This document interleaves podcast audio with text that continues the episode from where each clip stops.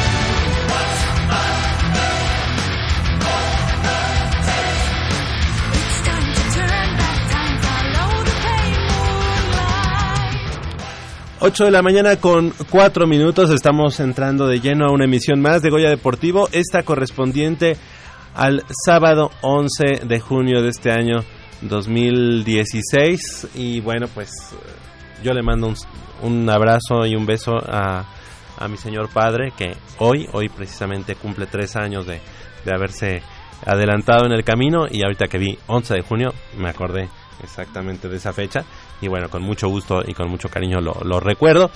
Y yo soy Javier Chávez Posadas, les agradezco que estén nuevamente con nosotros. Estamos transmitiendo en vivo y en directo a través del 860 de amplitud modulada, a través de Radio Universidad Nacional desde esta nuestra casa, eh, Adolfo Prieto, número 133 en la colonia del Valle. Del otro lado del micrófono nos acompaña, como cada semana, Crescencio Suárez en la operación de los controles técnicos, así como Armando Islas Valderas en la producción, a quien también le mandamos un saludo desde acá y eh, de este lado del micrófono, con mucho gusto, pocos pero enjundiosos, estaremos Nayeli Rodríguez. ¿Cómo estás, Nayeli? Muy buenos días. ¿Qué tal, Javier? Eh, buenos días a todo nuestro auditorio.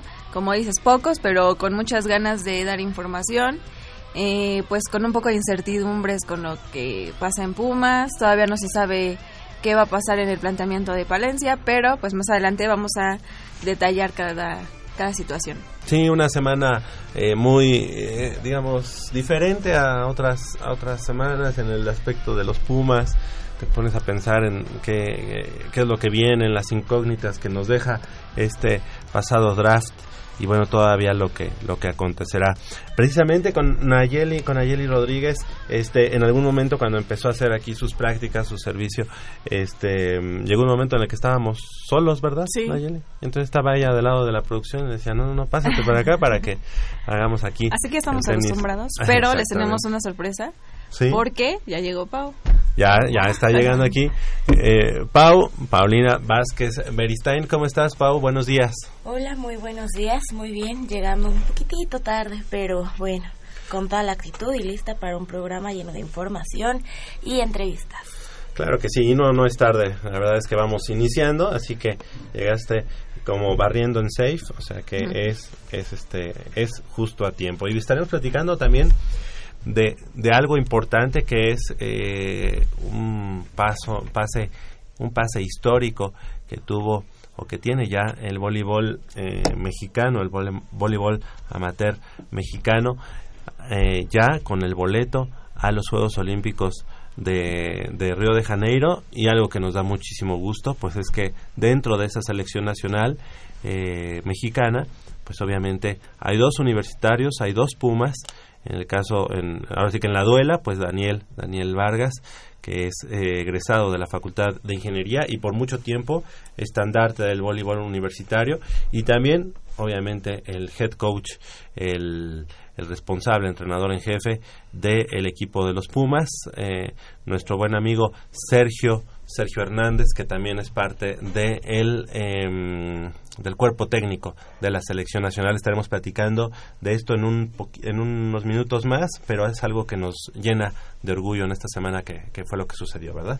Y hablando de selección nacional, yo no puedo dejar de mencionar que la selección de, mexicana de gimnasia aeróbica partió el día de ayer a Corea al campeonato mundial, ya están por allá, está Fiona Irish, universitaria, y pues nada, para desearles lo mejor este, del mundo, todo el éxito, y pues ya estaremos platicando por aquí cómo les está yendo, yo creo que tienen una buena oportunidad de finales, pero ya estaremos aquí hablando el próximo sábado. Se van, se van a enfrentar más o menos a 40 países, o sea, sí va a ser algo complicado, pero pues Fiona comentaba que no, no era imposible, que ya su equipo iba muy muy seguro y con una rutina bastante ¿verdad? bastante buena, entonces esperemos que les vaya muy bien. Sí, la verdad es que eh, independientemente de, bueno, en este caso bien van representando al país, pero obviamente nuestros mejores eh, deseos para toda la selección nacional y en especial, obviamente, para Fiona, que es además representante de la Universidad Nacional. Pero en este caso, pues van con la bandera de nuestro país, con el verde, el blanco y el rojo, así que enhorabuena y ya el hecho de que estén allá en el Campeonato Mundial en, en Corea, en, ¿es en Corea? Incheon, Corea. Ah, así en Corea, en Corea del Sur, pues esperemos que les vaya muy, muy bien. ¿Y qué les parece si iniciamos con la información? Y es que el equipo representativo de la Universidad Nacional Autónoma de México eh, se coronó campeón de la Liga de Escalada Estudiantil al sumar 2.475 puntos, cifra que lo encumbró como el mejor conjunto de la competencia. Ustedes recordarán que hace unas, unas semanas estuvieron por aquí nuestros amigos y ya nos hablaban de esta liga de escalada estudiantil. Uno se imagina pues que en ese tipo de deportes o, o disciplinas, pues eh, como un campeonato, ¿no? También se echan su Goya, también se enfrentan al, al Politécnico Nacional, a otras instituciones, y ahí está nuestro productor haciéndole a Peter Parker, eh, bueno, a, más bien a, a Spider-Man como escalada en roca, pero bueno, aquí estamos. ¿Y qué, y qué más tenemos al respecto, Paulina? Bueno, esta liga tuvo una duración de dos meses y medio que se dividió en cinco etapas, donde los Pumas se fueron arriba desde el inicio.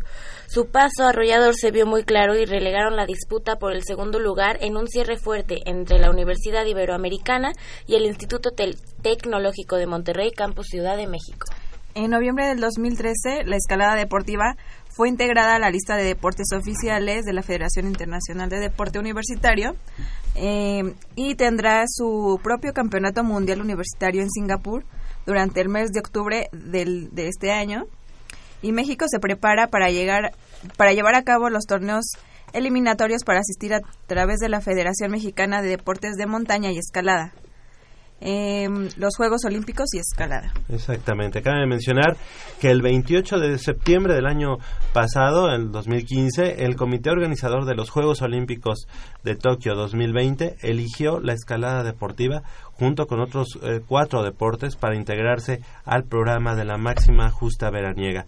Esta decisión deberá ser ratificada o rectificada en agosto de este año, 2016, durante la Asamblea General ordinaria del Comité Olímpico Internacional allá en Río de Janeiro, Brasil. Así que bueno, pues eh, fueron estos chicos los que vinieron a, aquí al, al, programa de radio, estuvieron platicando de, de, cómo se preparan precisamente o cómo se preparaban de cara al campeonato nacional estudiantil de escalada de escalada en roca y qué bueno, qué bueno que fueron ellos los que se proclamaron campeones, como ya decíamos, a nivel estudiantil, a nivel nacional, eh, sumando 2.475 puntos. Muy buenos días, Michelle. Michelle Ramírez, ¿cómo estás? Muy buenos días, Javier. Aquí muy contenta de estar con todos ustedes. Ya, este, pues ya se me adelantaron con lo de la escalada, pero pues a, hay, hay mucho más deporte porque, bueno, yo estoy emocionada con la visita que tenemos el día de hoy. Las visitas. Las visitas, uh -huh. sí. Entonces, este, pues continuemos con la con la información. Con la información, exactamente. exacto. Y bueno, pues también em, algo algo que, que quería, bueno, que querías comentar con respecto a la escalada. Eh, Arturo, fueron los chavos que, que vinieron con Arturo a, la, vez, ¿verdad? Perfecto, era de la Facultad de Estudios Superiores Aragón y también de la Facultad de Ingeniería, me parece, o de la Facultad de Diseño, ¿no era? Facultad de Artes y Diseño. Sí, ok, dice, dice el productor que tienes la razón, Pau, así que pues les, mandamos un saludo a todo el equipo. Y es que en, el, en lo que es montañismo hay varios sub, em, subdisciplinas, digamos, o subdeportes. Eh, están divididos, espeleología y buceo, ¿o no? No, espeleología. Eh, espeleología. Escalada en roca, alta montaña. Exactamente. Y por ahí... ¿para qué decimos, para qué nos metemos en camisa de once varas? La parte de montañismo pues tiene varios, varias eh, divisiones y bueno, eh, enhorabuena para nuestros amigos de escalada. Y bueno, pues también en la información eh, deportiva de la Universidad Nacional Autónoma de México, comentar que concluyó ya el torneo interfacultades de fútbol americano la semana pasada allá en el campo 2 de Ciudad Universitaria, el campo Manuel Neri Fernández. Se llevó a cabo la final entre los búfalos de la Facultad de Contaduría y Administración, que lograron ya su quinto título consecutivo en este torneo interfacultades de fútbol americano al vencer por marcador cerrado de 10 puntos a 6 a los Centuriones de la Facultad de Economía en la gran final de la edición 2016 de este certamen que tuvo un desenlace dramático porque fue en los últimos momentos que el equipo sí el equipo de, los Búfalos pues definieron esta este campeonato y bueno enhorabuena para el coach eh, Félix Buendía que es eh, el encargado de estos exitosos búfalos de contaduría y administración. Esperemos que de este de estas camadas de jugadores de las distintas facultades pues vayan subiendo al, al a la Liga Mayor, a la Intermedia, ¿eh? ¿verdad? De hecho, eh, eh, me parece que en el roster que se presenta para esta temporada de Pumas de Liga Mayor, bueno, hay un chico que quedó ya en el roster, no recuerdo su nombre, ahí se los debo para la próxima, pero sí ya hay este gente que está se está eh, pues acercando a eso a, la liga mayor entonces Qué bueno. Digo, Cuando tienen, tienen los argumentos deportivos, los ven, son estudiantes de la UNAM. Exactamente. Y qué mejor que, se, que sea como una parte de como un semillero, ¿no? Para, para el deporte emblemático de la universidad, que es el fútbol americano. Y cuántos cuántos este, equipos de cuántas facultades estuvieron en este torneo, que ha sido uno de los más concurridos en los últimos años. Así que te acuerdes que este carneros de veterinaria, ah. los buitres de la Facultad de Medicina. Híjole, no me acuerdo todas sus mascotas, pero sí, estuvo, eh, obviamente arquitectura, estuvo ciencias, ciencias políticas, los osos grizzlies, de, políticas, este... Ya dijimos los búfalos, los centuriones, exactamente. Em, los ocelotes de la Facultad de Estudios Superiores Zaragoza, que hicieron su debut. Así es. Los leones de la FES Cuautitlán también estuvieron. Sí, también. Eh, los escorpiones rojos, rojos de la Facultad de Ingeniería. Los búhos de la Facultad de Derecho. Em, y por ahí, no sé. Los buitres de la son Facultad. Búhos? Sí. Ah, sí, sí, No sabía. Eh, históricamente, y, de mucho tiempo. Y de hecho, no sabía, no sabía. También estuvieron los, ¿qué me dijiste? Los buitres, los buitres de la Facultad de Medicina, los carneros de veterinaria, así que... Nuestro productor haciendo uh, mímica. mímica Cuando estaban los partidos de temporada, este, tuve la oportunidad de ir a dos partidos, eh, más o menos, y la verdad es que se juegan todo por el todo a pesar de que todavía no había tanto como una clasificación o algo así. La verdad es que los chavos juegan con mucho entusiasmo y lo que comentan es que pues sí tienen pensado más que jugar en su facultad, pues llegar a Liga Mayor, ¿no?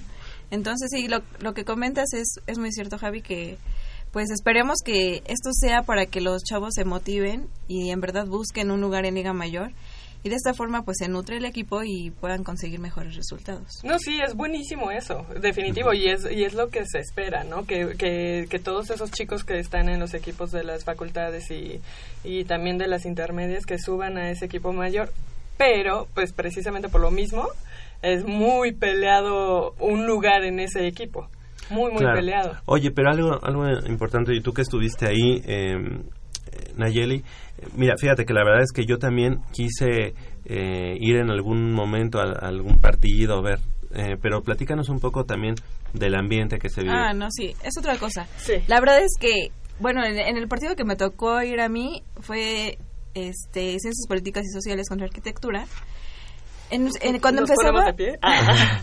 cuando iniciaba, como que sí estaba apagado el ambiente, pero los mismos chavos fueron los que animaron al- a las personas que estábamos ahí. Y ustedes hagan la ola. O sea, aunque no hubiera gente que le fuera a alguna facultad en especial, Ajá. ellos ponían el ambiente. Y la verdad es que sí se vive, pues, muy padre.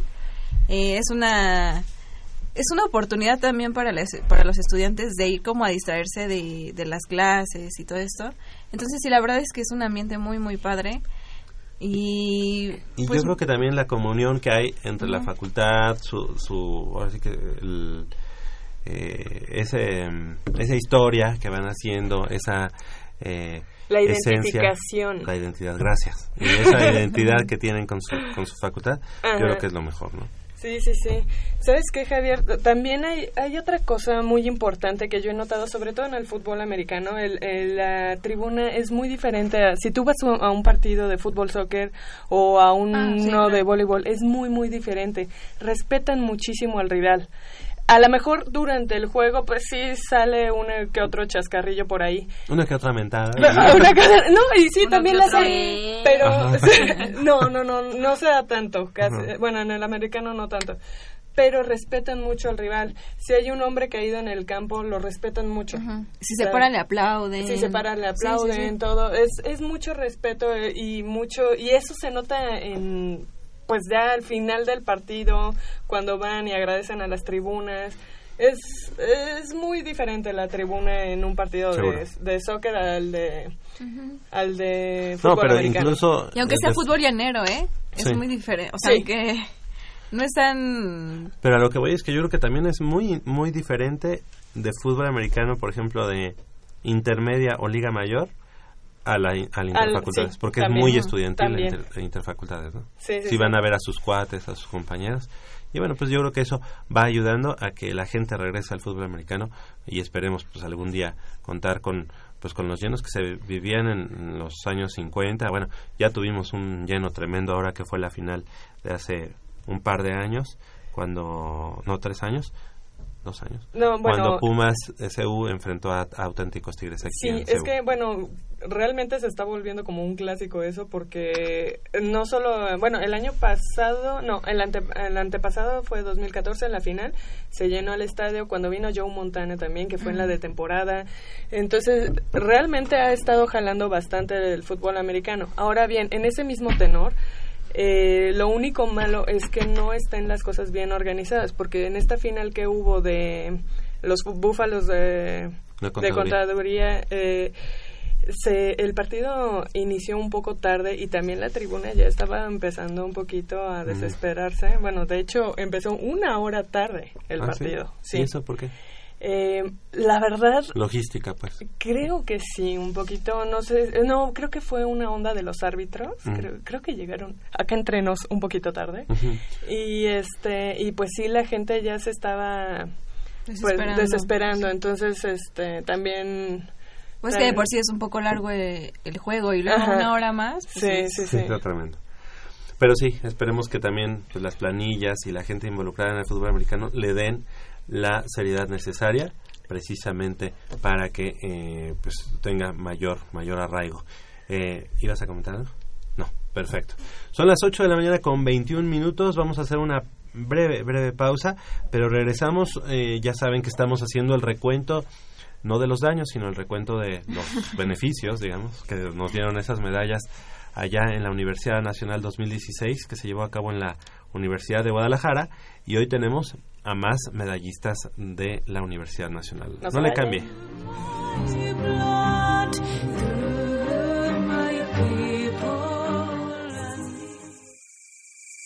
Mmm, está buenísima. Papá, ¿qué estás viendo? No, no, no, no, no es nada. Estoy viendo mi Facebook, mi amor. Pero ese no es tu face. Sí, ya sé, pero por favor no le vayas a decir a tu mamá. ¿Qué es lo que no me tiene que decir, eh? ¿Eh? ¿Otra vez? P- perdóname, por más que intento no puedo dejar de verla. La pasión por el deporte también causa adicción. www.deportes.unam.mx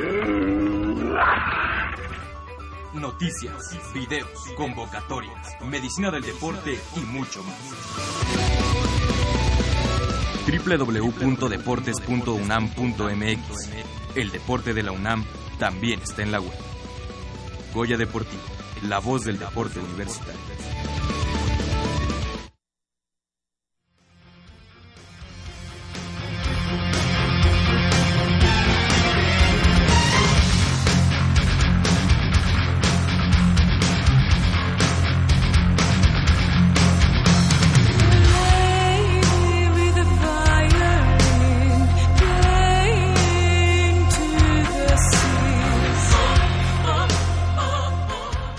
8 de la mañana con 24 minutos. Estamos de regreso aquí en Goya Deportivo y los invitamos a que nos llamen al 5536 8989 con cuatro líneas a su disposición y bueno pues que participen con nosotros esta mañana y como ya es una costumbre eh, durante los últimos eh, las últimas emisiones de aquí de Goya Deportivo hemos tenido a los em, medallistas de la Universidad Nacional que brillaron allá en esa Universidad Nacional de, Guadalajara y el turno es para alterofilia.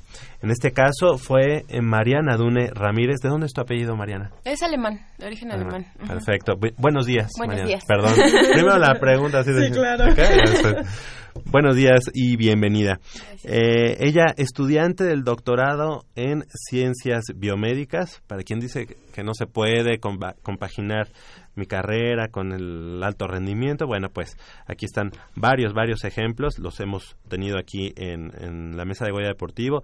Está el caso de Michelle Ramírez, está el caso de, de Pau. Y bueno, pues en esta mañana una medallista de bronce en 75 kilogramos y levantó 90 kilogramos en arranque y 105 kilos en envión para un total de 195 kilogramos y colgarse así la medalla de bronce en la Universidad de la Universidad de Guadalajara, Mariana Dune Ramírez. Mariana, bueno, pues te despides de la Universidad Nacional, de la máxima justa deportiva estudiantil y cómo te sientes después de toda esta trayectoria. Pues la verdad es que estoy muy contenta, muy satisfecha participé muchos años tanto en atletismo como en alterofilia. Entonces, pues, bueno, como yo, o sea, el deporte ha sido una parte de mi vida siempre y entonces, pues, competir por la universidad estuvo bien, aunque ya se acabe, ¿no? Iniciaste entonces en atletismo. Sí. ¿En qué prueba? Lanzamiento de martillo. Perfecto. ¿Y qué tal? ¿Cómo, fue ese cambio o, a qué se debió que...? no, fue simultáneo. Ajá, hubo una en medio hubo una temporada en que de hecho participé en las dos disciplinas, hubo dos o tres universidades me parece en la que participé en las dos disciplinas. Lo que pasa es que para el lanzamiento de martillo practicamos justo alterofilia y levantamientos como parte de la preparación para la prueba. Entonces, pues ahí Claudia, que es, era mi entrenadora, fue la que eh, bueno, vio que tenía talento también para la alterofilia y ella misma me llevó con el, ah, en ese momento era el profesor Antonio Sánchez. Y pues empecé a, eh, sí, pues descanse, y pues empecé a practicar las dos disciplinas y bueno, ahora que está el profesor Moisés Flores, pues ahí, ahí seguimos. Sí. Oye, Mariana, ¿por qué, ¿por qué te quedaste en el, en el camino de la alterofilia? Porque pues todavía pudiste haber seguido participando en, en el lanzamiento de martillo, ¿no? Sí, pero la verdad es que ya ahorita en esta etapa final del doctorado ya no me daba tiempo de entrenar dos disciplinas. estaba cinco o seis horas entrenando todos los días y ya tenía que dedicarle un poco más de tiempo. Entonces opté por dejar, o sea, bueno, solo dedicarme a una de ellas y bueno, creo que la que, bueno, la que me ocupaba menos tiempo era la alterofilia y la que he tenido mejores resultados en competencia, por ejemplo, también. Entonces, o sea, yo me hubiera encantado seguir practicando las dos, pero ya no, ya no aguantaba el, paso. Bueno, podría aguantarlo, pero no hubiera tenido los resultados que también esperaba en el doctorado, por ejemplo. Claro. ¿Tú hiciste la preparatoria en la universidad? No, eh, hice la preparatoria en TEC de Monterrey, Campus Querétaro. Mi familia es de Querétaro, bueno, vive en Querétaro y yo me mudé para acá para... ¿Por qué ese cambio? ¿Cómo fue? ¿Cómo fue eh, la, la, decisión de cambiarme? Pues yo me, bueno, yo quería dedicarme a la investigación científica, por eso estudié la carrera en investigación biomédica básica y ahora estoy en el doctorado. Y pues ninguna escuela en Querétaro creo que tiene la, o sea, bueno, la máxima expresión de la investigación es la UNAM en México, ¿no? Entonces, no creo que alguna o sea, por, por ejemplo, la Autónoma de Querétaro o el TEC de Investigación, mucho menos en el área de biología. Entonces, pues no había otra opción más que venirme acá para estudiar lo que yo quería. ¿no? Correcto. ¿Y cómo, cómo, en dónde inicias entonces? En, en atletismo. Sí, bueno, y atletismo practico desde los 12 años. Okay. Siempre el lanzamiento. Bueno, los 8, ¿no es cierto? Ajá. A los 8 años, bueno, pero a los 8 años todos corren y saltan y eres un niño. Correcto. Este, a los 12 años empecé a hacer lanzamientos en Querétaro y este y bueno lo seguí hasta que terminé la prepa. De hecho yo ya había participado en olimpiadas nacionales antes de entrar a la universidad. Perfecto. Y cuántas universidades hasta el momento entonces fueron las que ocho universidades ocho universidades y eh, te, te, despides con una medalla de bronce. Cómo te deja esta esta medalla de bronce pues muy satisfecha. O sea la verdad es que me hubiera gustado que fuera el plata y la verdad tenía la plata aquí así cargando. Ah, pero bueno, estuvo bien, la verdad es que estoy muy contenta con Claro. el resultado y bueno, ahorita todavía tenemos la esperanza, el campeonato mundial universitario es en noviembre, el de alterofilia es en noviembre en Yucatán. Entonces parece que hay una oportunidad de representar a México A en este campeonato. Es, va a estar difícil y por esto o sea, sigo entrenando y, y a ver si también también el- la dirección nos apoya para ir a Sonora. parece que va a ser en Sonora el campeonato, bueno, el selectivo para ese campeonato en septiembre me parece. Pero yo creo que el argumento lo tienes, ¿no? Tienes una Sí. medalla y yo creo que no tendría por qué no este, haber ese apoyo para ir a Sonora y participar. Pero primero tendrías que tener la clasificación o ya la tienes. No, lo que pasa es que justo como México es la sede, parece que va a haber espacio para equipo completo. Entonces, o sea, el selectivo va a ser en septiembre para seleccionar justo el equipo completo y no estoy tan lejos, por ejemplo, o sea, hay que ganar ese selectivo, ¿no? Sí. Pero no es un paso, o sea, no es algo imposible, sí tengo que echarle muchas ganas y todo puede pasar, pero ojalá, ¿no? Oye, Mariana, si no me equivoco, cambiaste de división en la, en la alterofilia. Eh, eh, al principio tenías una férrea contrincante ahí, si no me equivoco, es de Sinaloa, Mascorro. Ajá, sí, tenemos Cruz de Sinaloa. Ajá. Este, pues ¿Cómo te sentó ese cambio para esta temporada? Porque, Bueno, pues, en realidad, o sea, estuve oscilando en las dos y ahorita otra vez regresé a más de 75 oh, kilogramos.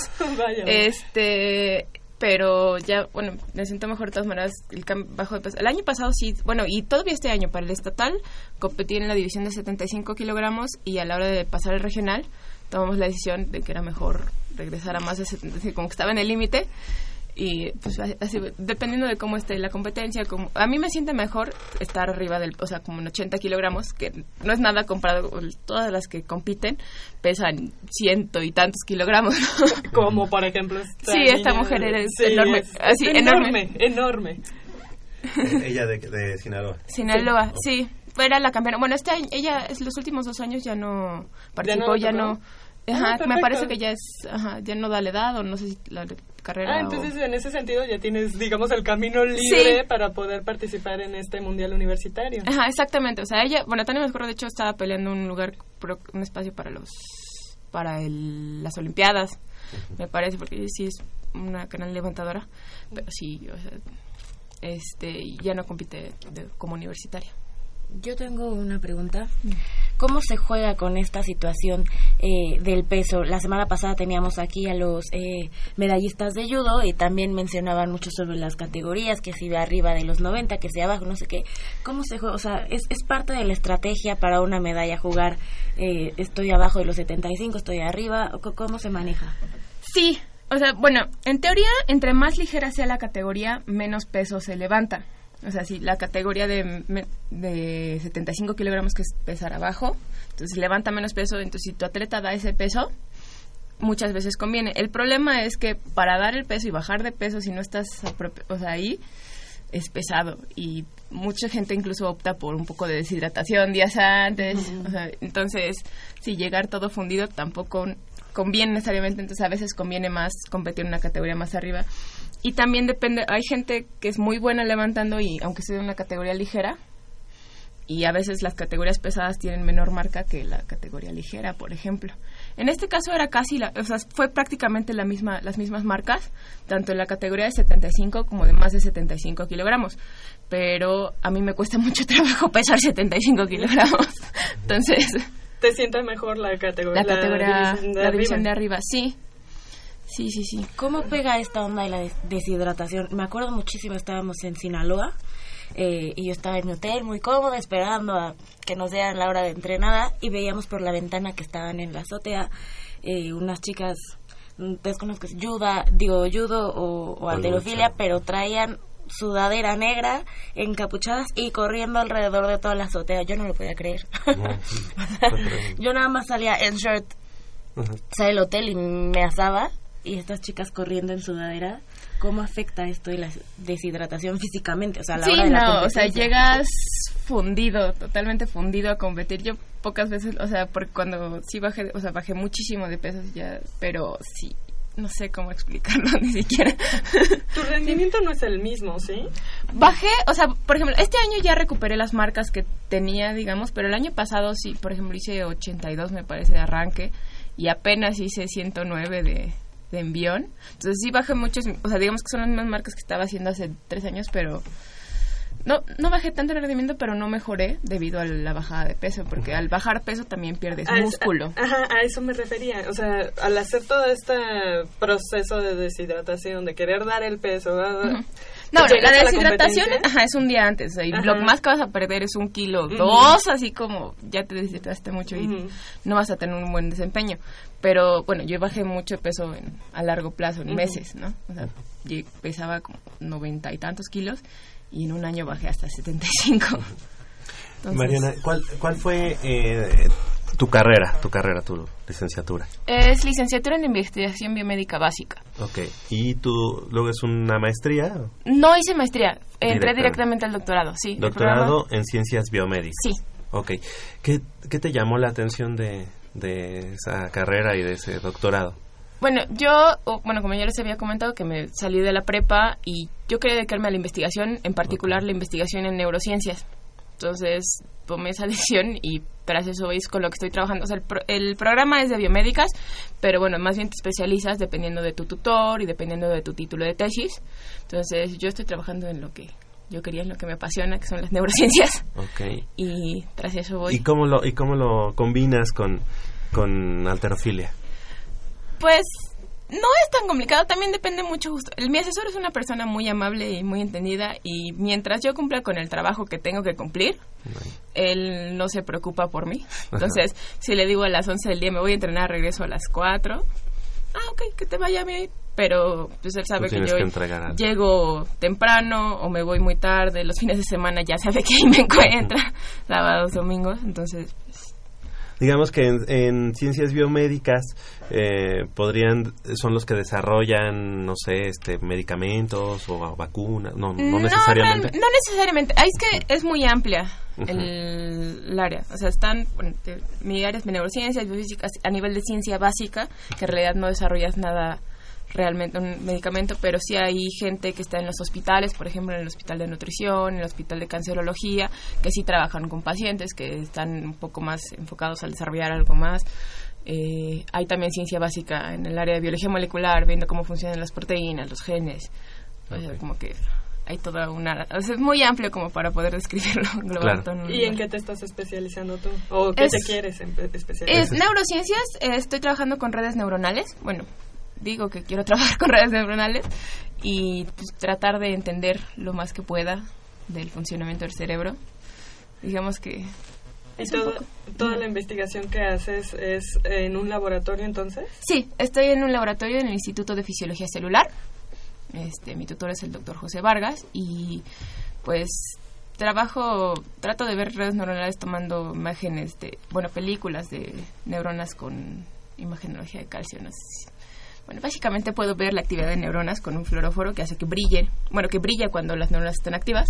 Entonces tomo películas de muchas neuronas y veo, trato de hacerle sentido, pero digo trato porque la verdad es que cada vez me convenzo de que esto no va a funcionar. Oye, pero llevas, eh, tienes eh, como eh, pacientes que vayan y- No, o- no, no, no. Yo trabajo eh, con modelos animales o, o sea, no Ah. trabajo con personas. Por eso digo que es a nivel de ciencia básica. En realidad no estoy viendo directamente una aplicación ya a alguien. Sí trabajo, por ejemplo, en los núcleos que se descomponen con enfermedades de como Parkinson o Huntington, pero no insisto, nada de realmente aplicable directamente o no por lo pronto. Nada que tenga Pero- que ver con una receta. Sí. Pero la intención es esa, para... Ajá, sí, desarrollar o explicar algunas cosas para después tener alguna aplicación, pero sí, o sea, digamos que hay otros cinco pasos ahí en medio de los que no me encargo. Oye, regresando al ámbito deportivo, la altero- alterofilia tiene poco en los Juegos Olímpicos para la mujer. Pues, son muy nuevos. ¿Nunca pensaste en llegar a Juegos Olímpicos o si es complicado? O sea, porque creo que las es, es más difícil que una mujer se interesa por este deporte. No, no creo que sea tan complicado. Y de hecho, por ejemplo, el equipo de alterofilia mexicano tiene más este el- para estos Juegos Olímpicos ganó tres lugares y el varonil solo uno, entonces en realidad creo que las mujeres mexicanas les ha ido muy bien en esta disciplina, pero pues sí, a mí me hubiera encantado, pero creo que habría tenido que tener otra historia para llegar a ser tan buen deportista. O sea, yo entré a la alterofilia hasta los 21, 22 años, digamos, aunque ya lo hacía antes. Creo que llegar a Juegos Olímpicos implica una disciplina y una formación que no tengo. O sea, implica que a los 15 años, a los 12 años hubiera empezado a entrenar y trabajar para eso, para realmente tener un desarrollo y ser competitiva en una en algo en en una competencia de ese nivel, ¿no? O sea, sí me hubiera encantado, pero habría que haber tomado una serie de decisiones diferentes antes, ¿no?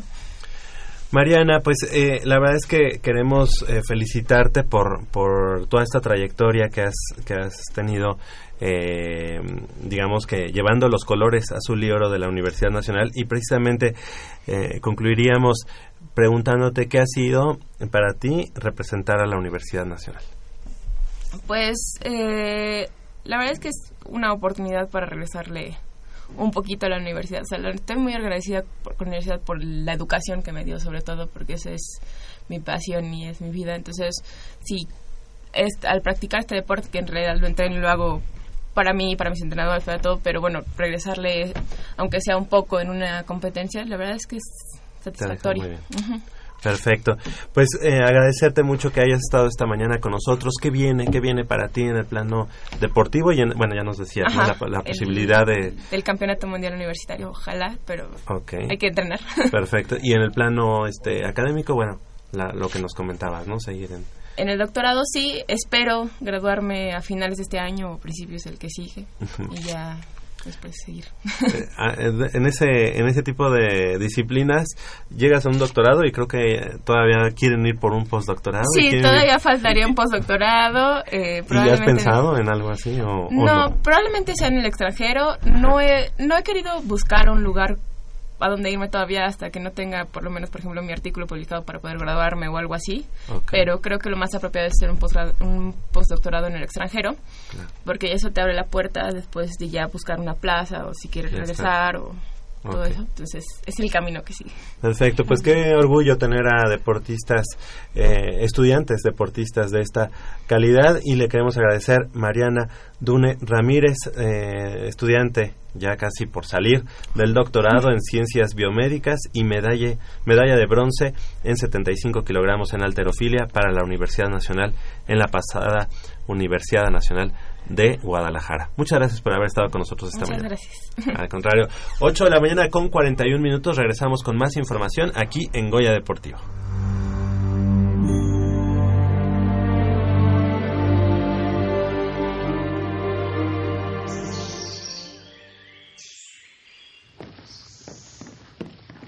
Vengan, es por aquí.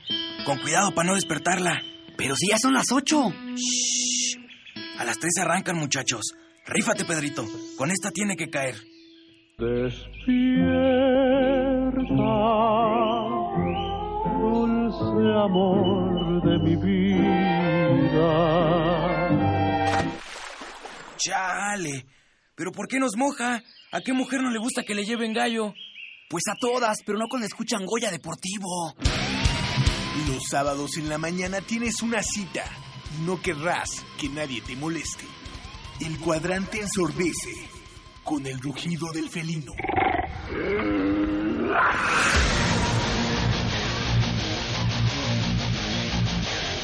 El deporte también se practica con los oídos. Goya Deportivo. Escúchanos todos los sábados de 8 a 9.30 de la mañana por el 860 de AM.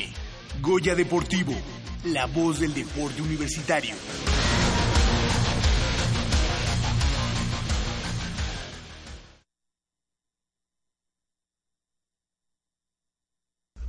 Ocho de la mañana con 49 minutos, estamos de regreso aquí en Goya Deportivo. Y bueno pues eh, una noticia que nos llena de orgullo y que realmente a todo el país debía de tener bueno, en el aspecto deportivo, obviamente, eh, como muy, muy contentos, es la histórica clasificación de la selección mexicana de voleibol a los Juegos Olímpicos de Río de Janeiro 2016, que tuvo como protagonista a uno de los, bueno, a un jugador formado en la Universidad Nacional.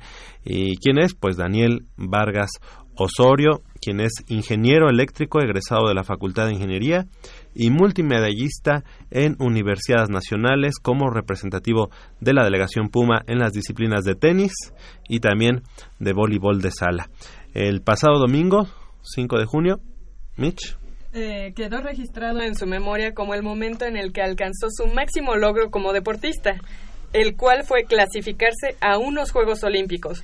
Lo anterior, luego de que el cuadro mexicano quedara en primer lugar del segundo torneo de repechaje de la Federación Internacional de Voleibol. En el evento que se celebró en el gimnasio Juan de la Barrera de la Ciudad de México, el equipo tricolor derrotó a Chile por 3 sets a 1 y a Argelia por 3 sets a 0. Pese a su derrota 3-2 contra Túnez, la sexteta mexicana aseguró la primera posición con solo ganar dos sets de este último duelo, debido a que empató en número de victorias con los chilenos, pero con 8 sets a favor por 7 de los andinos como criterio de desempate. Algo que hay que decir es que fue un eh, partido y un pase pues este la verdad bastante bastante sufrido muy emocionante. sí no pero además eh, he de decirles que, que bueno se extendió muchísimo como ustedes lo, lo Ah, pudieron ver. Es que fue punto por punto. no no no la verdad es que a mí me este me tenía creo que con el colesterol y con el, el azúcar y con todo. Y la pero la verdad es que fue algo que valió la pena fue algo histórico para para el voleibol mexicano que no estaba en Juegos Olímpicos desde 1968 que, precisamente que en esa ocasión no se clasificaron, o sea, fuimos sede y pasamos como directo. ¿no? Entonces es doblemente loable lo que acaba de conseguir esta delegación, eh, este equipo eh, mexicano a los Juegos Olímpicos de Río de Janeiro 2016 y la verdad es que, bueno, sus comentarios, chicas. No, bueno, pues creo que nosotros, no- bueno, yo no estuve en vivo en ese partido, no tuve la fortuna, pero, desde, desde la transmisión estábamos con, eh, ahora, ahora sí que como tú dices, con el Jesús en la boca, porque sí, cada punto que, que se jugaba era peleado por ambos equipos y, y creo que fue un partido muy emocionante, aunque también creo que el equipo mexicano se pudo haber llevado ese, ese partido con más holgura, Exactamente. ¿no? O sea, como que incluso este tranquilo, ¿no? Llegó un momento en el que siento que se confió el equipo mexicano. Sin embargo, bueno, pues eh, la actuación de Daniel Vargas, además, hay que decirlo, este, Estuvo espectacular. tremendo. Y precisamente es con él con quien queremos en unos minutos más eh, entablar la comunicación telefónica. Eh, vamos a esperar a que nuestro productor Pero lo haga, pero lo que esperamos, Sí. yo creo que fue un juego mental muy fuerte. O sea, como como deportista, el saber que te estás jugando una clasificación a Juegos Olímpicos, ahí de entrada ya tienes una mentalidad completamente distinta a Claro. cualquier otro partido que hayas jugado y saber que estás a un punto, a dos, a tres o a nada de, de la clasificación, yo creo que es un juego mental súper importante y yo creo que ahí fue lo, lo diferente y pues ya. Precisamente, estamos en la línea y le agradecemos que haya tomado la llamada a nuestro amigo Daniel Vargas Osorio, eh, como ya decíamos, ingeniero eléctrico egresado de la Facultad de Ingeniería, multimedallista de la universidad tanto en voleibol como en tenis. Y Daniel, pues ya con el boleto a Río de Janeiro, junto con todo esta, este equipo de voleibol, eh, algo histórico para, para México. Muchas gracias por tomar la llamada, Daniel Vargas Osorio, y buenos días. Hola Javier, buenos días, buenos días a todos en el estudio, gracias por la llamada. Este, así es, Sí, pues eh, seguramente todavía los niveles de adrenalina deben de estar, digo, si no eh, ya en su en su estado normal, yo creo que todavía por ahí por, por la mitad, porque fue un, un partido complicado en el que se, se llevaron ya su pase a, Río de Janeiro. Y tú te imaginabas, eh, eh, Daniel, que, que esta selección nacional iba, iba a pelear el, el pase o iba a tener este pase eh, Daniel, tú sabes que esta, esta delegación se ha ido preparando muy bien y bueno, pues aquí están los frutos.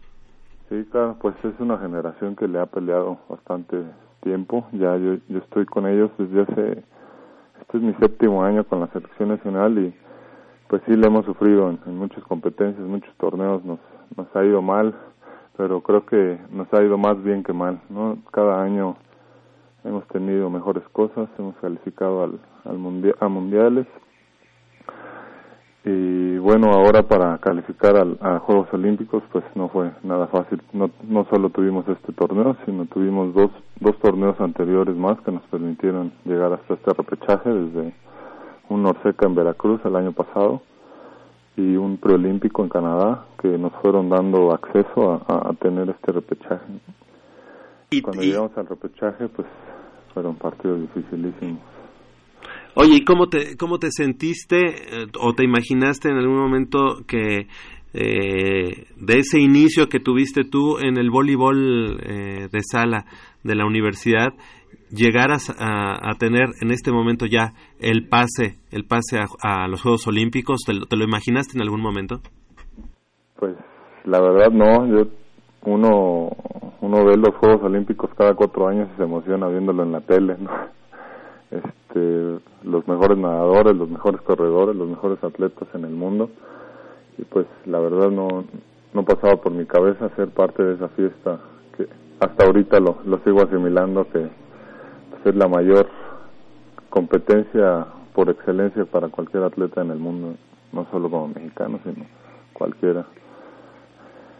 ¿Qué tal Daniel? Buenos días, te saluda Daniel Rodríguez y me gustaría saber qué le espera a México en los Juegos Olímpicos, sabiendo que pues tienen 48 años de no, no pertenecer a estos Juegos Olímpicos, que siendo objetivos, ¿cómo, cómo crees que le vaya?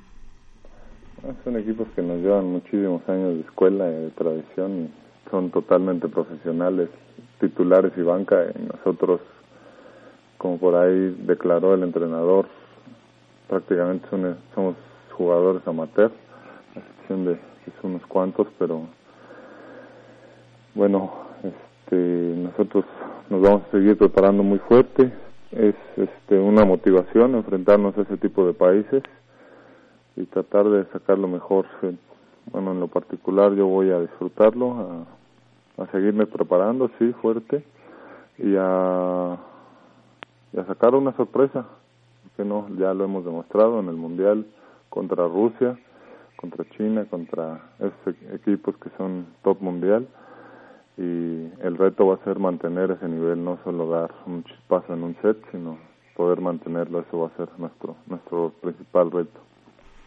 Hola Daniel, habla Michelle Ramírez. Este, yo he tenido la fortuna de estar siguiéndote un poquito en, en ya eventos internacionales como lo fue los Juegos Centroamericanos donde ustedes quedaron en cuarto lugar sé que el equipo ha venido, este mismo equipo ha venido trabajando desde poco antes de esa, bueno, no sé, antes de esa fecha hasta hoy en día. Eh, ¿cómo, ¿Cómo sientes? Yo, yo, yo siento que han ido avanzando como, valga el pleonasmo, como equipo. ¿Cómo sientes tú eh, a este equipo? ¿Y cómo ves, eh, bueno, redondeando un poquito la pregunta, la, la participación de México junto, eh, en contra de países contra los que ustedes ya han, ya han jugado, como lo es Estados Unidos y Canadá? Pues a esos equipos este, ya se le han logrado jugar bien. De hecho, el torneo que comento de Veracruz al equipo de Canadá se le peleó hasta los cinco sets con sus equipos, sus jugadores titulares. Entonces, yo digo que sí hay nivel, mucho talento y mucha capacidad que tenemos los, los mexicanos. Este, y así como, como a Canadá se le ha peleado por, por momentos a otros países. Entonces, Pues ahora sí que como digo, pudiera ser que, se trabaje en, en, en mantener ese nivel, en, poder este, pelearles mucho más tiempo durante el partido a, esos equipos que pues que le van apretando, ¿no? Durante durante el partido, una vez que nos conocen, claro, que pues sus capacidades físicas hasta ahorita sí sí nos rebasan. Ahorita tienen eh, escasos dos meses para, para prepararse ya para llegar a la, justa olímpica. Daniel, eh, pues tienen todo, yo creo que ya hicieron historia en este momento, el simple hecho de, de estar allá en los Juegos Olímpicos es un triunfo para, para el deporte mexicano y queremos, eh, a, a final de cuentas, eh, dar el debido reconocimiento tanto al, al staff de entrenadores como a los atletas que son ustedes a final de cuentas quienes dan la cara por el deporte universitario el deporte mexicano que hay que decirlo pues el deporte mexicano está olvidado en muchos en muchos casos pero ustedes son un, un orgullo para para todo México y enhorabuena. Muchas gracias Daniel, Daniel Vargas Osorio, eh, egresado de la Facultad de Ingeniería y bueno pues ya con el boleto a, eh, a Río de Janeiro en estos Juegos Olímpicos. Muchísimas gracias y gracias por la llamada. Nos espero que nos que nos cubran un poquito de lo que podemos llegar a hacer allá en, en Río. Seguro estaremos estaremos de, de, de, cerca, bueno, desde aquí, pero de cerca viendo que, que, cómo les va y de todos modos pues la, la invitación para que a tu regreso nos vengas a platicar de esas, eh, de esa, iba a decir de esas brasileñas, pero no, de esas experiencias. que sí, también. Exactamente. Sí, sí, claro que sí. Ok, bueno Daniel, pues muchas gracias por tomar la llamada. Gracias. Felicidades. Yo quiero hacer mención también, no estuvo presente en esta en este repechaje para Juegos Olímpicos, pero sí estuvo presente en, eh, en el anterior en Canadá y en Dubai, me parece en un torneo muy importante. Humberto Ceballos, eh, Facultad de Ingeniería, Ingeniería también, también eh, representante Puma en Universidad, digo no han logrado la medalla, pero pero ahí está. Optó por eh, por la escuela esta vez, me parece. Eh, creo que iba un poco mal en en la escuela y decidió oye pues que la deje que la deje pero es lo que yo le primero dije. la medalla ¿no? Es lo, que, lo que yo le dije sí tengo una amistad con, con él y yo le dije pero cómo cómo que preferiste la escuela y los Juegos Olímpicos cómo oye en todos los otros Pero- este, programas de Radio UNAM te van a decir no este por favor la escuela es base pero en este aquí le vamos a decir no primero es ganar la medalla porque el título todos lo vamos a obtener tarde o temprano no, no es cierto. No no sabemos que no que hay prioridades Pero, sí. también el entrenador Sergio Hernández, que ha sido parte del staff Sí, de- cómo no. del equipo mexicano de voleibol. Sí, sí, sí, les mandamos un, un abrazo. A mí lo que me, me, me, me deja muy triste también es que lamentablemente eh, ante esta noticia tan importante, tan, para mí se me hace histórico, o sea, Sí, claro. y de hecho el haber estado ahí en el, en el partido fue para mí así, wow. Yo dije, soy un, este, Afortunado. un afortunado. Un máster. Y al día siguiente, en los periódicos, como que era una nota pequeña. Ah, por cierto, ni- en ninguna se le dio la portada. Yo pensaba que iba a tener la portada de los diarios. Sí, Y bueno. Y lamentablemente no. ¿no? Sí, eh, eh, sí es muy triste todo esto, pero bueno, volviendo un poquito a lo del partido, sabes que yo me encontré al profesor Sergio Hernández, nos platicó que eh, los chicos antes del partido estaban en el vestidor y que llegaron personas, si no mal recuerdo, de la Federación Internacional del Voleibol y le- que les dijeron que con, con que ganaran dos sets ya estaban clasificados. Eso fue lo que no, no estuvo tan... Ah, pero eso influye mentalmente en tu partido. Sí, porque tú vas por dos. Exactamente. ¿no? Entonces, este, no- digo, de alguna manera, yo siento que ese partido lo pudieron haber ganado los chavos. Si no, regrésenme la llamada con Daniel. Ah. Pero, este, eh, sí, sí influye. Yo digo que no debió haber sido eso, o sea, la- que ellos dieran el partido como lo tenían que dar, pensando en ganar, ganar, ganar. Y este. Eh, Es decir, pierden, pierden en el, en el partido decisivo pero con los dos sets, esos sets que son como digamos de desempate, Ajá. este, se suman todos los sets que, que tenían en los otros partidos y eso es lo que les da Sí. el pase, ¿no? Yo, yo no sé, platícame tú un poquito si est- estuviste ahí en el partido, eh, pero dicen que la gente no sabía mucho porque estaban festejando ellos, porque Sí. habían perdido. Sí, eh, realmente yo no, yo no sabía que ese era el criterio. Ah, yo no sabía que era el criterio, de hecho fui como neófito y yo fui con mi gafete de, de Radio Universidad Nacional esperando que me dejaran entrar, pero yo quería comprar mi boleto y ya no habían boletos. Entonces entré como prensa y fue hasta que ya, ya estábamos, digamos, perdiendo, que, que, que se abrió la posibilidad o se, se habló de que no, que la situación era por el número de sets. No sé si en la transmisión sí se había, o sea, sí se sabía. Sí.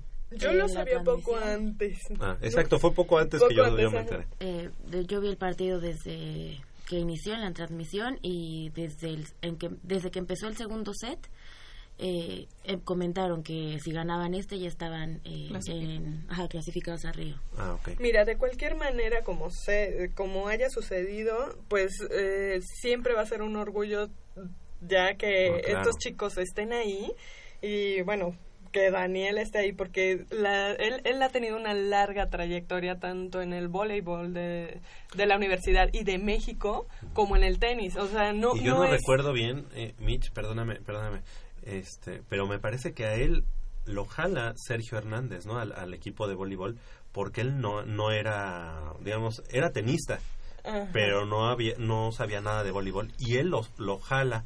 A ver que venga aquí el productor, porque, porque no sé si estoy diciendo una mentira. Señor productor, Armando Islas Valderas, de este lado del micrófono. ¿Qué tal, amigos, amigos de Goya Deportivo? Sí, ya decías que Daniel en un principio, bueno, Dan- a la familia de Daniel siempre ha sido tenista. De hecho, él tiene, le gusta mucho el tenis. Y fue precisamente estando en la, en la prepa, cuando Sergio Hernández, eh, de los pocos entrenadores que se dedica a la casa A la de visoría, visorías, eh, pues evidentemente ve su altura y bueno, este, este chavo me sirve para el voleibol. Entonces, de hecho, él también jugaba básquetbol, no mucho, pero bueno, la altura finalmente le ayuda.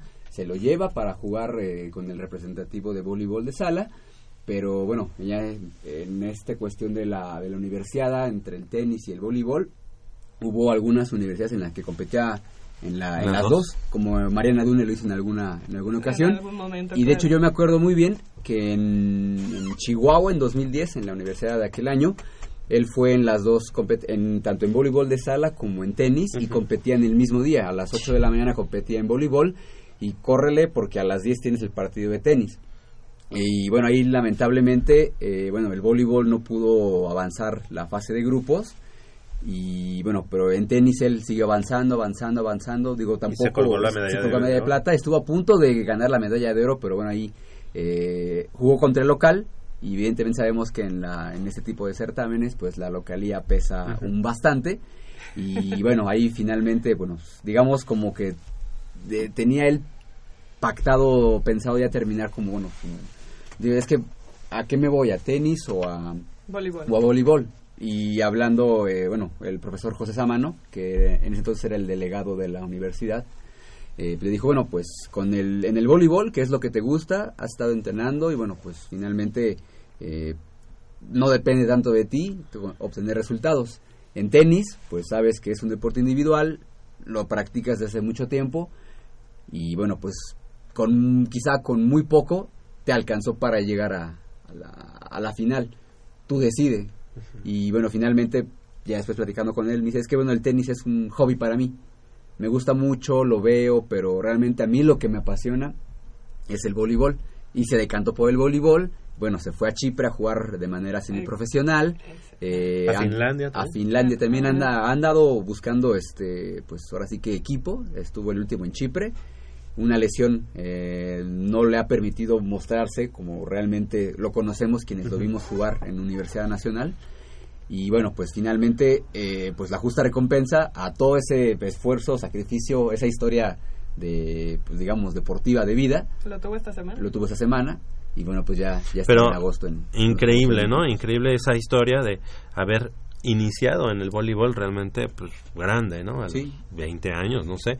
Y todo todo esto que le dio el voleibol y ya en la parte final de su trayectoria como deportista, como voleibolista, tener el pase a los Juegos Olímpicos es algo que ni él se esperaba y mucho menos, bueno, pues eh, el deporte universitario, ¿no? Oye, no digas la parte final, esto no se acaba hasta que se No, acaba. y además podemos decir que Daniel No, ha no, estado claro. en varias competencias internacionales dentro del voleibol, ha estado en la Universidad Mundial, estuvo dos veces en la Universidad Mundial, estuvo en los centroamericanos, Panamericanos. Panamericanos, Mundiales de especialidad. mundiales de la especialidad, en el Grand Oye, Prix. y en Universidad Nacional también en voleibol eh, se colgó medalla. ¿no? Así es, también Eh, jugó- en voleibol y en el tenis se llevó la de No, oro sí. junto Sí. con Úrsula.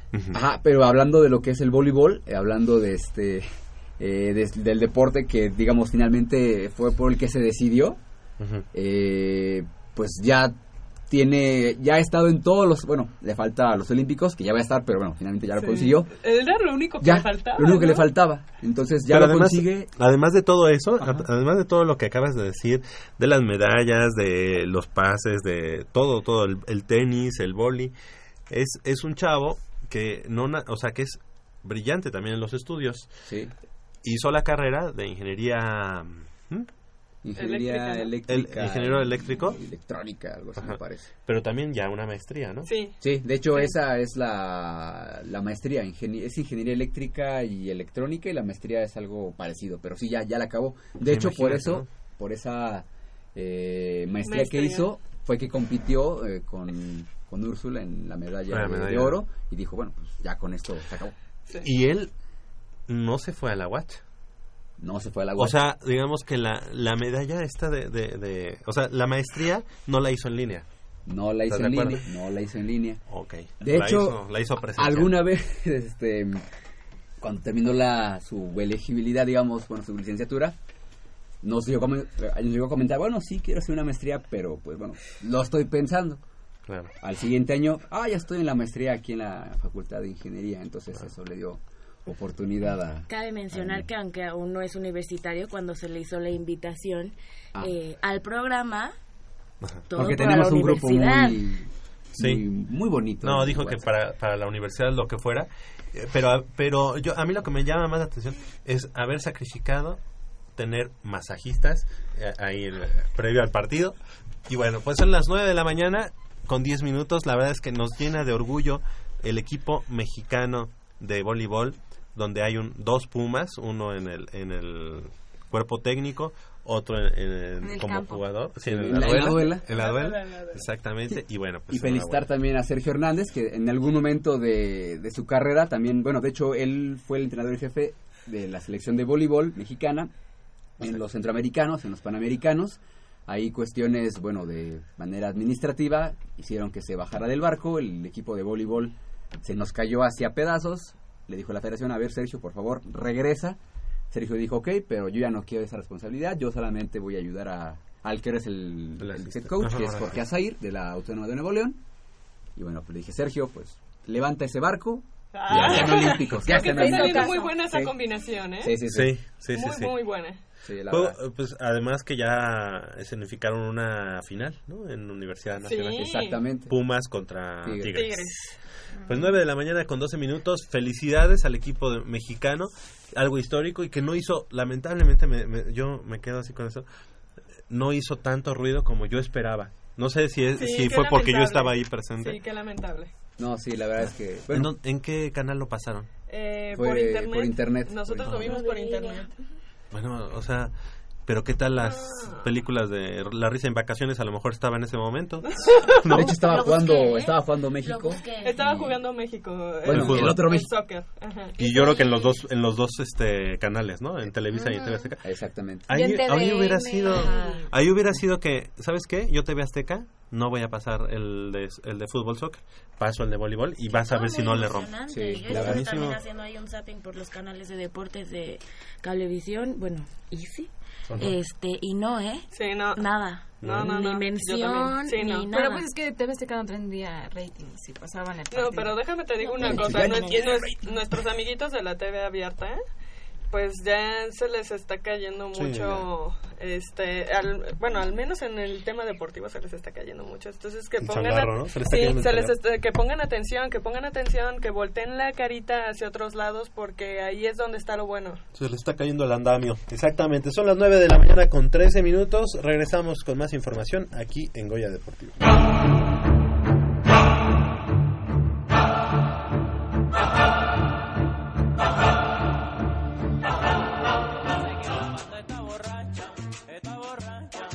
¿El alcohol te divierte?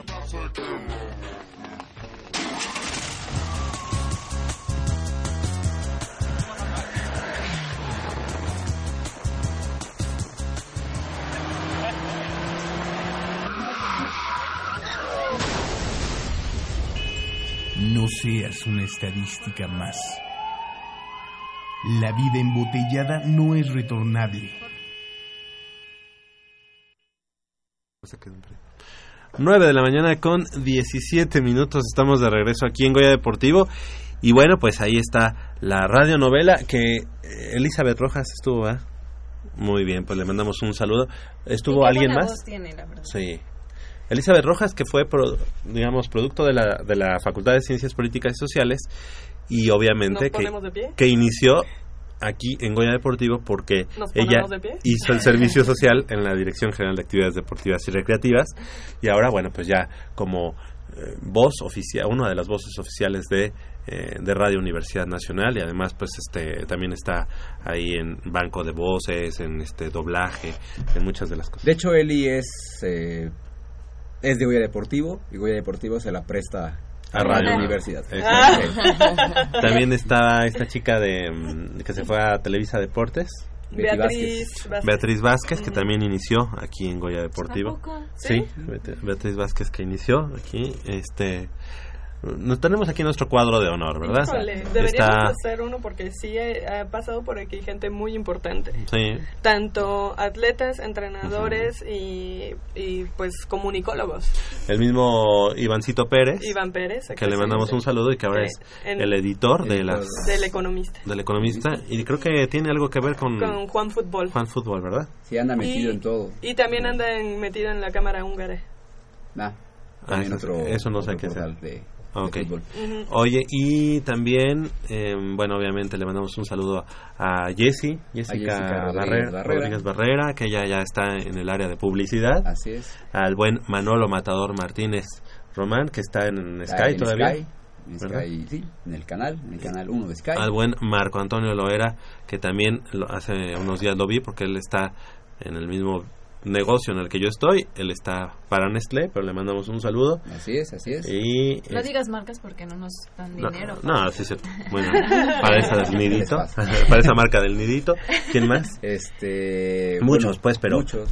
pero también el buen Emiliano Alvarado. Alvarado que sigue lesionado ahí del talón de Aquiles, le mandamos un saludo. Pero está contigo en Sky, ¿no? Sí, ahí está en Sky Sports, también El buen Jacobo Luna, Jacobo. que sin mi caso. Y este nuestro buen amigo, el chico este que se que es este Rodrigo Tobar. Rodrigo Tobar. que está ahorita en Fox Sports. Ah, muy bien, le Entonces, mandamos ahí- un, un abrazo. Entonces, ya saben, chavas. Ahí Oye, el Juan. Acatlán. También está en Sky Sports. Ah, el Ahí Juan Acatlán. Tenemos ahí todo. Y favor. había otro chavo, Juan Acatlán, y el otro. Javier Martínez, que está en. Bueno, es compañero de la FESA Acatlán. Javier Martínez, que está en Efecto TV. Efecto TV, ok. Ah, que veas, es, Exacto. Goya es ahí donde Sí. lo ves. Y bueno, los que estamos Chavos, aquí, ahí obviamente. Y los que estamos aquí, que estamos Claro al pie del sí. cañón, exactamente. Sí, señor. ¿Ibas a comentar algo? No, perfecto. Pues eh, tenemos 10 minutos en Nayeli para desmenuzar el draft. Paulina, este, Michelle, para desmenuzar el draft de los Pumas. Eh, lamentable el hecho de que, bueno, no lamentable, hay que, hay que eh, entender al Club Universidad Nacional como un negocio, ¿no? Al final de Sí. cuentas, el, el hecho de estar en el fútbol profesional lo hace tener intereses, intereses económicos, obviamente. ¿Y qué te deja, qué te deja Nayeli este draft Pues mira, ¿qué te 2016? parece si antes de comentar damos, eh, la bueno, hasta el momento cómo se han dado los movimientos? Es que Pablo eh, Barrera regresa a Pumas, Alejandro Castro es compra definitiva, Quiñones, Francisco Mesa, Iber Ruiz, eh, Matías Vidangosi regresan a Tigres, Morelia y Jaguares respectivamente. David Cabrera, David Ludueña y Dante López, Dante López llega, llegan a Morelia y Zacatepec igual respectivamente. Y pues en teoría Pumas iría por más o menos tres refuerzos europeos, que pues es algo contradictorio, ¿no? ¿Y Porque si crees que sean europeos? pues a lo mejor son comentado. latinoamericanos que juegan en Europa. A lo mejor. Es algo contradictorio porque Palencia menciona que quieren recuperar la cantera, pero quieren ir por europeos. O sea, es evidente que si van a traer europeos, la cantera va a estar en banca. Entonces tendrían que pensar muy bien qué movimientos van a hacer. Eh, lo único de definitivo que tiene hasta ahorita Palencia en su parado es que en defensa van a jugar con línea de cuatro. De ahí en adelante, y pues en eso tiene razón, no sabe cómo van a jugar porque pues no tiene la plantilla como en realidad va a ser. Entonces es como que un poquito lo que nos preocuparía ahorita a la afición, eh, cuál sería el parado de Palencia, pero pues hay que esperar todas las eh, transferencias y las llegadas. Que, ¿Tú crees que sí haya incorporaciones de- para el equipo de los Pumas? Yo creo que sí, pero no podrían, si tienen problemas económicos, no creo que puedan traer tres refuerzos europeos, quizá traerán uno y ese uno que tenga que complementar bien al equipo. No. No, porque juegue bien, es un decir, en, no sé, en el Real Madrid, que por ahí había un rumor que llegaba este un, un mediocampista del Real Madrid, ¿Qué jugó? en bueno, Real que juegue en el Real. Madrid.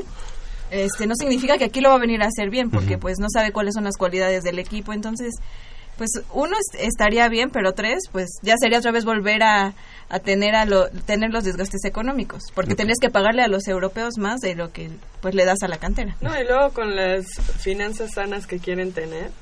Yo, yo, bueno, yo se los mencioné así como entre broma la semana pasada, pero veo que no fue tan broma eso de las finanzas sanas porque pues más bien lo que están haciendo es apretarse el cinturón, tratar de vender y este... Bueno, pero es que esta venta de, de Ismael Sosa, que la verdad es que yo, bueno, yo no es de que yo recordara, pero no, no recordaba una polémica tan fuerte, y no es porque yo la haya vivido, porque no, no había nacido, eh, en Pumas, como la salida de, eh, de Enrique Borja de los Pumas y su llegada al América. Fue incluso cosas, eh, digo, no, es, no era tan mediático el fútbol en ese momento y además eh, no se sabía tanto, pero Enrique Borja fue directamente con el rector de la UNAM a decirle yo no me quiero ir de, de, de Pumas, yo no me quiero ir al América. Y ¿no? lamentablemente los futbolistas no tienen voz ni voto, o sea, No, y así también lo está expresando este chico Sosa. Él, no- él no quería irse de Pumas, no quería irse de la ciudad eh, y bueno, pues lo, lo ponen como... Hizo como una carta de despedida que hasta hasta ahora si lo revisan ya lo borró porque por ahí están mencionando que se niega a irse de Pumas. Pero pues por más que ellos digan no me quiero ir, si hay dinero de por medio, pues no es de que quieran. Sin embargo, Pero sí tú desde que decides ser deportista, sabes a lo que te... O sea que te estás este, rentando, ¿no? Ajá, te estás rentando y de alguna manera sabes que pueden haber eh, ese- esos movimientos en tu vida. Sí, Entonces, ahora- de alguna manera, pues sí estás expuesto a...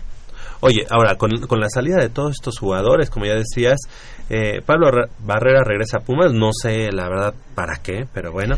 Y lo único que yo me quedo de imagen antes de cualquier cosa es que ves el escudo de Cruz Azul. En uno de sus pocos y tantos goles que tuvo en el Cruz Azul, Ajá. ves al escudo del Cruz Azul. Cuando tienes que respetar a... eh, y creo que fue en un partido contra Pumas que ves el escudo de Cruz Azul. Entonces creo que tienes que respetar la institución de donde sales. No es porque no puedas festejar.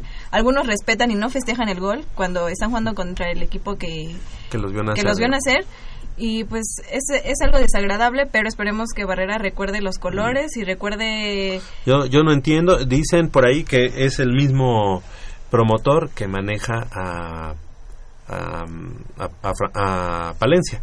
Por eso es que así como que le pidió de favor, oye, llévate a Pablo Barrera porque acá en el Monterrey nomás no. Entonces lo, lo No, regresa. Barrera pero ocuparía- si nos vamos a esas, pues Sí, no. llévate a mi hijo, Pero se me hace ilógico, ¿no? Barrera ocuparía en teoría el lugar de Ismael Sosa hasta ahorita que no hay ninguna otra llegada que no hay Ahora, Barrera sí, ocuparía el lugar de sí salen muchos de los extranjeros, ¿no? Sí, se, se va pues- Luis Quiñones, se va Francisco Mesa, se va Matías Vidangosi, eh, se va Ludueña, Dante López y eh, se queda entonces solamente Darío Verón. Digamos, ya, ya juegan como mexicanos, pero hablando en el eh, estricto. Nacionalidad. Ajá. Es, se queda Darío Verón, se queda eh, Alcoba y se queda Britos. Son los únicos tres lo- ahorita, ¿verdad? Es lo que el también comentaba ayer este Paco, que no se, o sea, que la afición no se sienta tan tan mal de, oye, me quitas a Sosa cuando dice, no quiero hacer cambios tan drásticos para que no se sienta el cambio muy mal. Solo me estoy solo saqué a un jugador titular, entonces pues también no es como que se alarmen y todo va, va- va a haber un cambio terrible para Pumas, entonces pues en Son- esta parte también tiene razón. Son esos tres eh, extranjeros los que tiene Pumas. ¿Tiene alguien más? ¿Se me está yendo alguien más? ¿De titular? No. O, o de la banca, digo. ¿hay, ¿Hay algún extranjero más? Es Verón, Alcoba y Matías Britos. Son los únicos tres que se quedan en Pumas. Y yo creo que Pumas tendría que ir por lo menos por dos, dos extranjeros más para tener cinco y nada más. ¿no? Sí, y Porque sí llegó un momento en el que ya era Quiñones, era Mesa, Vidangosi, Ujú. Ludueña, Dante López, eh, los tres que se quedan eran ocho y, y este y Sosa eran nueve jugadores extranjeros. Yo creo que con cinco es más que suficiente. ¿Cuánto Si se traen permite? y ahora 10. diez. 10 en Acaban el de equipo, la- pero en la cancha. No, no, no. O sea, dentro de la cancha puede haber 10 ya. Sí, 10. porque No, hay- ¿En serio? porque Perdón, hay- estoy, digo, el Sí, sí, fu- sí. fútbol no es lo mío, lo mío. Pero Acaban ¿en de poner hace como Sí, a lo mucho mes. un mes cambiaron esa regla. Antes eran 8 este Es que lo que pasa es que ahora ya hay naturalizados. Sí, pero no. Sí, sí, sí. Ya, Pero ya, ya, está sé. permitido 10 10 jugadores, Pues, entonces o, o- o sea, que juegan en la selección de voleibol de México, pues seis o siete extranjeros, ¿no? Sí. Nacionalizados, Siete- naturalizados, siete como rusos. quieres. O sea, Oye, oye, entonces iríamos, ¿qué te parece por, Por qué les dos- parece por dos más? dos europeos. Dos extranjeros, pero de buena calidad. ¿En cuánto crees que hayan vendido a eh, Sosa, independientemente de lo que suceda, que si se quiere ir, que si no, que Pues si... mira, eh, las te- una de las televisoras más grandes de en deportes está dando como entre 8 y 9 millones. Cosa Mm. que pues sí es...